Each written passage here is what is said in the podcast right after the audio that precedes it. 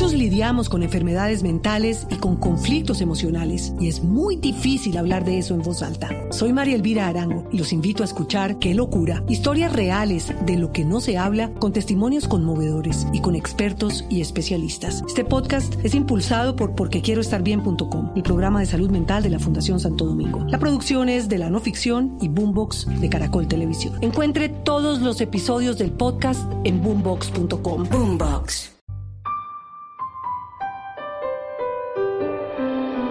Sociedad con más verdad tiene más poder. Los periodistas se deben a los ciudadanos. La información es de todos. Amanece en Colombia. Y aquí están los hechos más importantes. Arranca Mañanas Blue. Bienvenidos.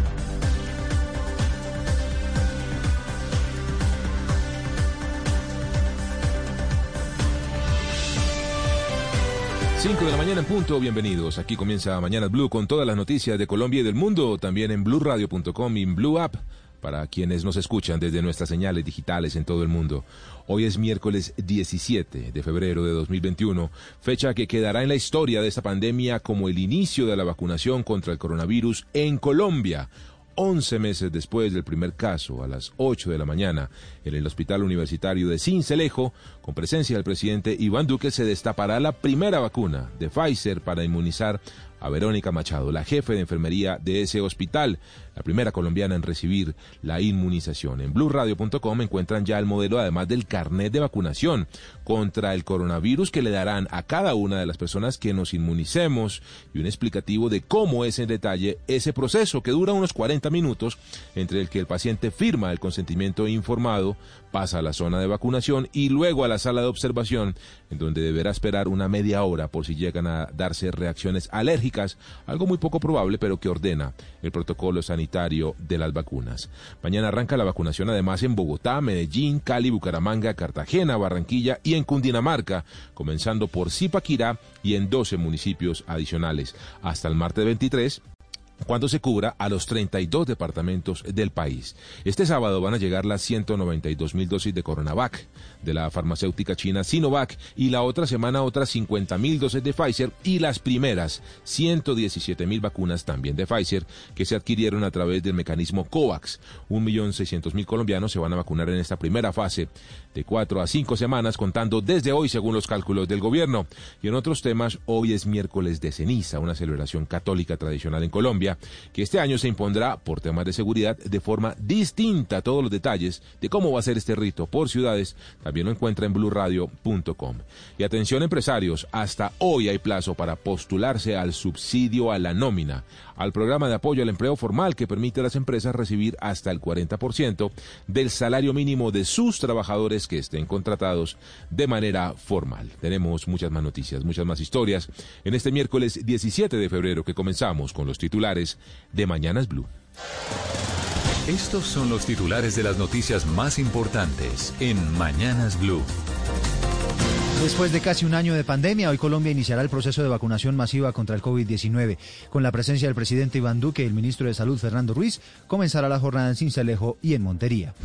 En Cincelejo, la enfermera jefe del Hospital Universitario, Verónica Machado, será la primera persona en el país en ser vacunada, mientras que en Montería será la médica intensivista del Hospital San Jerónimo, Clara Inés Patiño. El Ministerio de Salud informó que las personas que sean vacunadas recibirán un carnet que mm, tendrá fecha, fabricante, lote de la dosis aplicada, la IPS donde se aplicó y los datos de la persona que vacunó.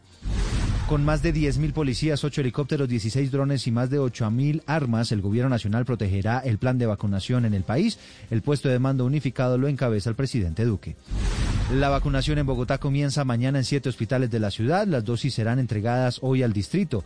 La vicepresidenta Marta Lucía Ramírez acompañará el inicio de la vacunación en el hospital de Kennedy. Por orden de la alcaldía, en Bogotá ya no se exigirán los tapetes químicos ni la toma de temperatura como medidas contra el COVID-19. El lavado de llantas del vehículo tampoco será necesario. El Ministerio de Salud está analizando la posibilidad de vacunar a toda la población de Leticia en Amazonas con casi 200.000 vacunas del laboratorio chino Sinovac que llegarán al país este fin de semana.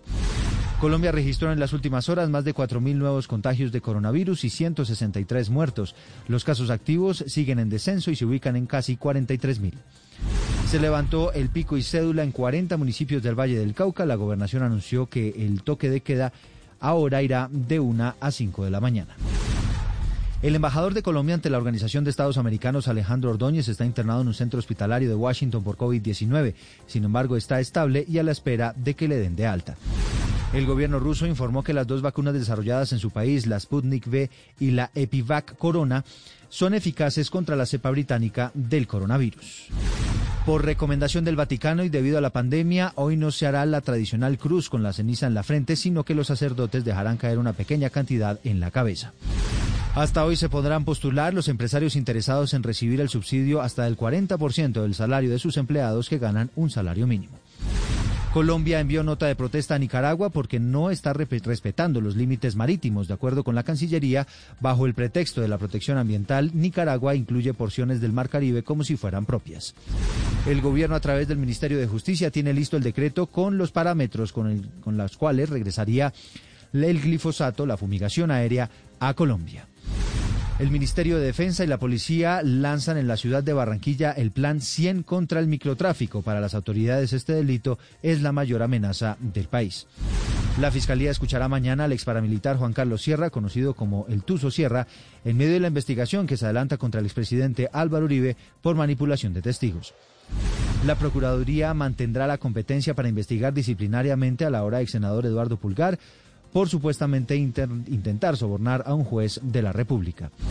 La ola de frío que se registra en los Estados Unidos ha dejado hasta el momento 23 muertos y a millones de personas sin electricidad. La advertencia de sensación térmica polar se extiende hasta la frontera con México. El presidente de Estados Unidos, Joe Biden, anticipó que ese país podrá volver a la normalidad en Navidad. El mandatario dijo que a finales de julio habrá vacunas disponibles para todas las personas que viven en ese país. El colombiano James Rodríguez, sin lesión grave, estará disponible para el partido entre el Everton y el Manchester City hoy a las 3 de la tarde, según anunció el técnico Carlo Ancelotti. Son las 5 de la mañana y 6 minutos. Estás escuchando Mañanas Blue.